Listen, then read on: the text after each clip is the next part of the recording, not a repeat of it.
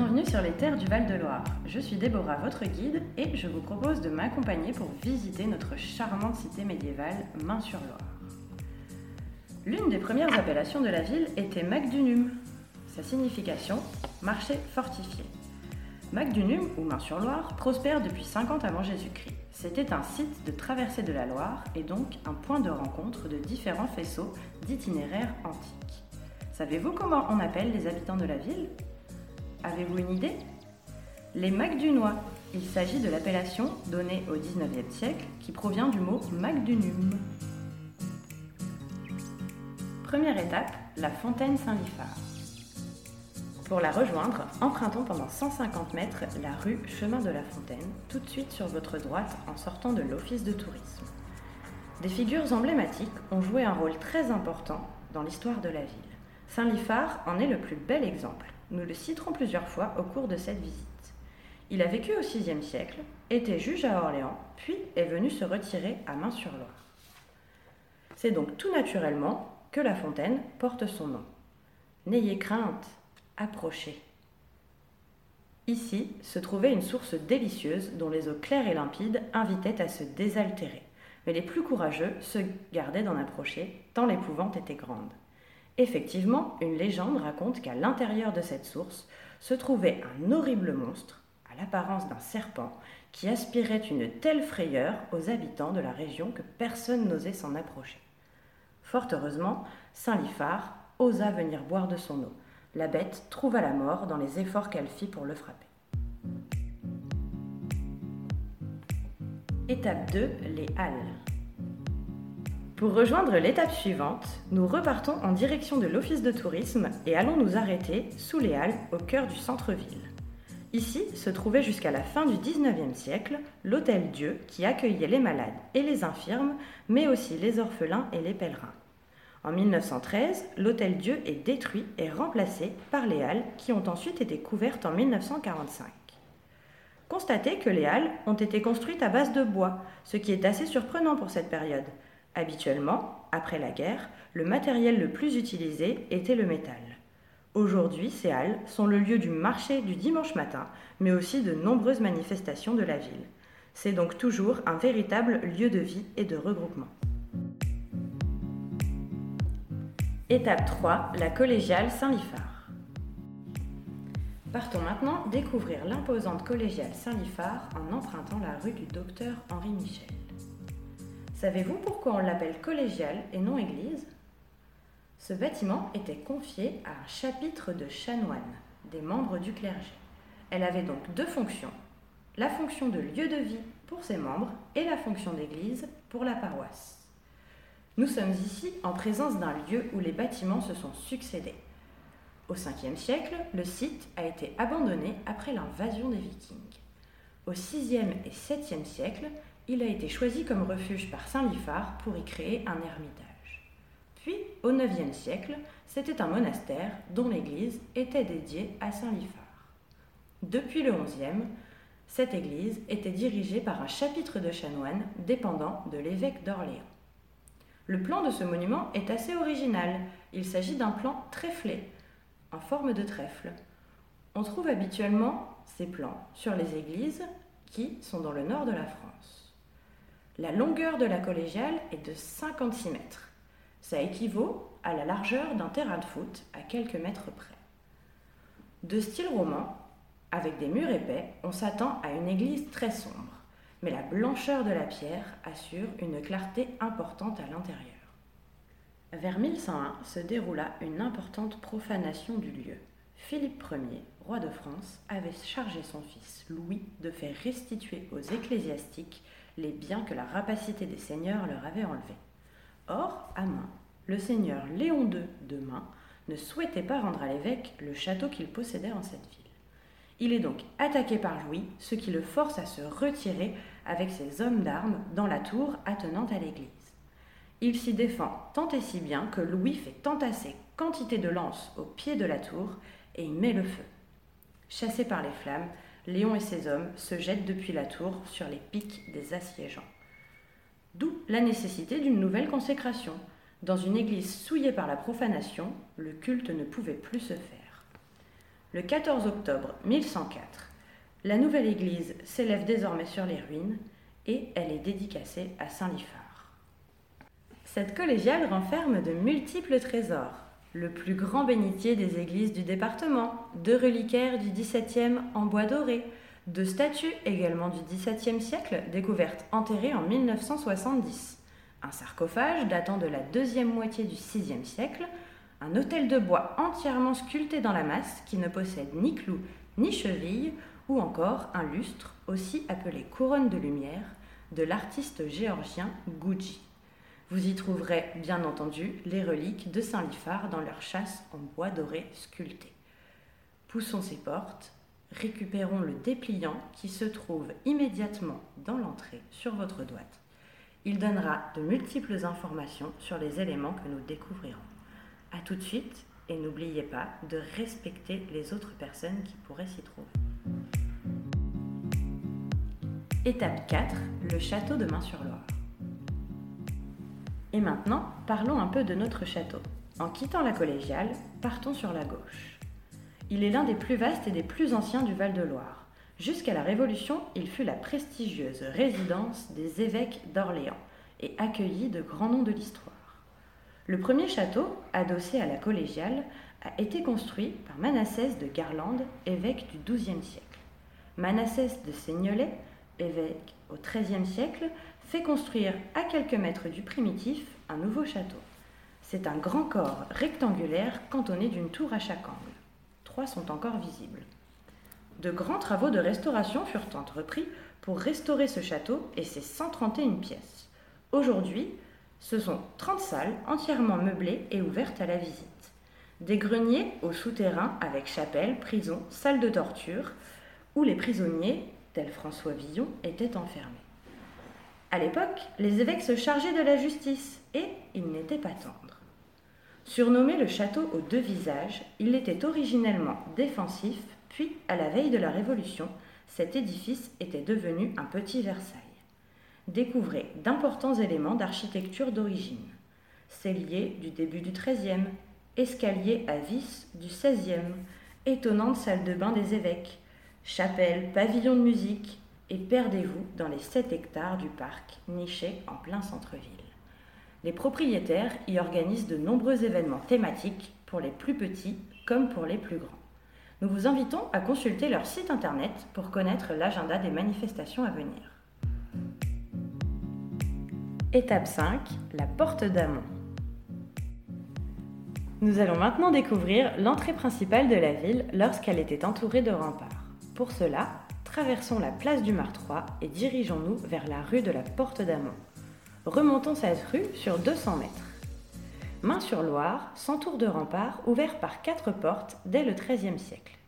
Des murs en pierre d'environ 2 mètres d'épaisseur ont été édifiés pour protéger la ville. Les mauves, les petites rivières, servaient aussi de douve sur une distance importante.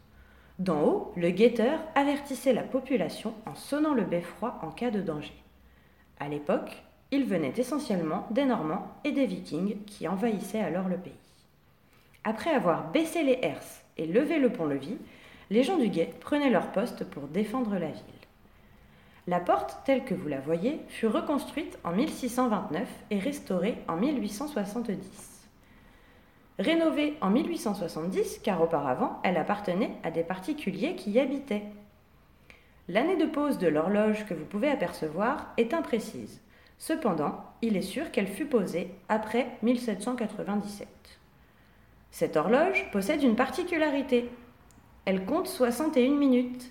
Cette erreur a été faite par les horlogers de l'époque, mais aujourd'hui, rassurez-vous, elle fonctionne par un mécanisme électronique. La minute en plus se trouve entre le 12 et le 1er. Étape 6, la statue de Jean Demain. Passons sous la porte d'Amont, puis allons nous arrêter sur la place du Maupas face à la statue.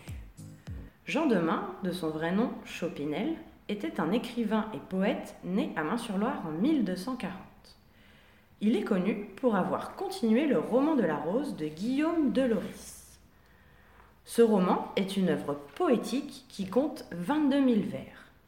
Guillaume écrivit la première partie, 4058 vers, puis l'ouvrage fut complété par Jean de Main avec 18 000 vers entre 1275 et 1280. Cette œuvre est un poème en vers sur l'amour courtois. Le buste en bronze que vous avez face à vous date de 1905. Il est signé d'Evergne, un artiste français du Loiret qui était né à Bellegarde. Le socle, sous le buste, représente une femme et a été construit en même temps. On distingue au second plan un portail d'église fort semblable à celui de la collégiale Saint-Liphard. Étape 7. La monnaie, l'espace culturel. Nous allons à présent découvrir l'espace culturel de la ville. Descendez sur 50 mètres pour prendre la rue des Remparts qui se trouve sur votre droite. Inauguré en novembre 2005, son nom, La Monnaie, a été inspiré par la présence en ce lieu d'une maison de la monnaie au XVIIe siècle. Cet établissement fabriquait des pièces royales, les liards. Le lieu a eu plusieurs usages au fil des siècles. Tantôt une institution religieuse, tantôt une école communale. Aujourd'hui, cet ensemble architectural s'oriente désormais vers les métiers de la culture. La Monnaie accueille en son sein une bibliothèque un musée gratuit, une salle d'exposition temporaire ainsi qu'un atelier de peinture associatif. Vous pouvez y découvrir des ouvrages rares et précieux de François Villon, Jean Demain ou des Trois Mousquetaires d'Alexandre Dumas. Regardez, une statue. Savez-vous ce qu'elle représente? Un âne et un mac. Souvenez-vous, il s'agit d'un habitant de Main-sur-Loire. Cette statue est un clin d'œil à une légende locale. Pendant la guerre de Cent Ans, les intempéries endommagèrent les récoltes et une bande de pillards dévastait les campagnes. Orléans se trouva menacée par la famine. Main-sur-Loire était à quelques lieues, mais le chemin n'était pas sûr. Les Macdunois décidèrent quand même de tenter le coup, puisque Main était la cité des moulins et possédait des ânes. Alors on chargea les mulets de sacs de farine et le convoi partit de nuit vers Orléans. Au petit matin, du haut des remparts, les Orléanais les apercevèrent et s'écrièrent Voilà les ânes de main Un surnom qui a bien failli rester au Mac du Noix s'ils n'avaient pas répondu avec malice à ceux qui voulaient les nommer ainsi À main, des ânes, il en passe, mais il n'en reste pas. Une fois que nous sommes passés devant la monnaie, tournons à gauche pour découvrir une toute petite ruelle charmante.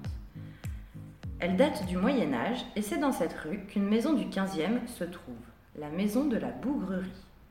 Elle était le siège du fief de cette famille, des gens nobles, comme le prouve l'allure de cette habitation. C'est l'une des très rares maisons qui possède des fenêtres à meneaux à main sur Loire.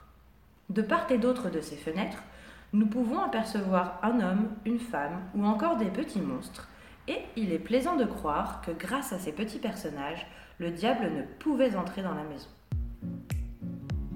Étape 8. Ruelle du Pont-Branlant. Le nom de cette rue reste encore aujourd'hui une énigme, mais il y a une hypothèse. On devait certainement trouver une passerelle traversant la rue, un peu comme celle qui existe aujourd'hui, en dur et couverte. Une véritable pièce passant d'une maison à une autre. Levez les yeux pour l'observer. Étape 9. Les mauves et les moulins. Descendons la rue du Pont-Branlant, puis tournons à gauche.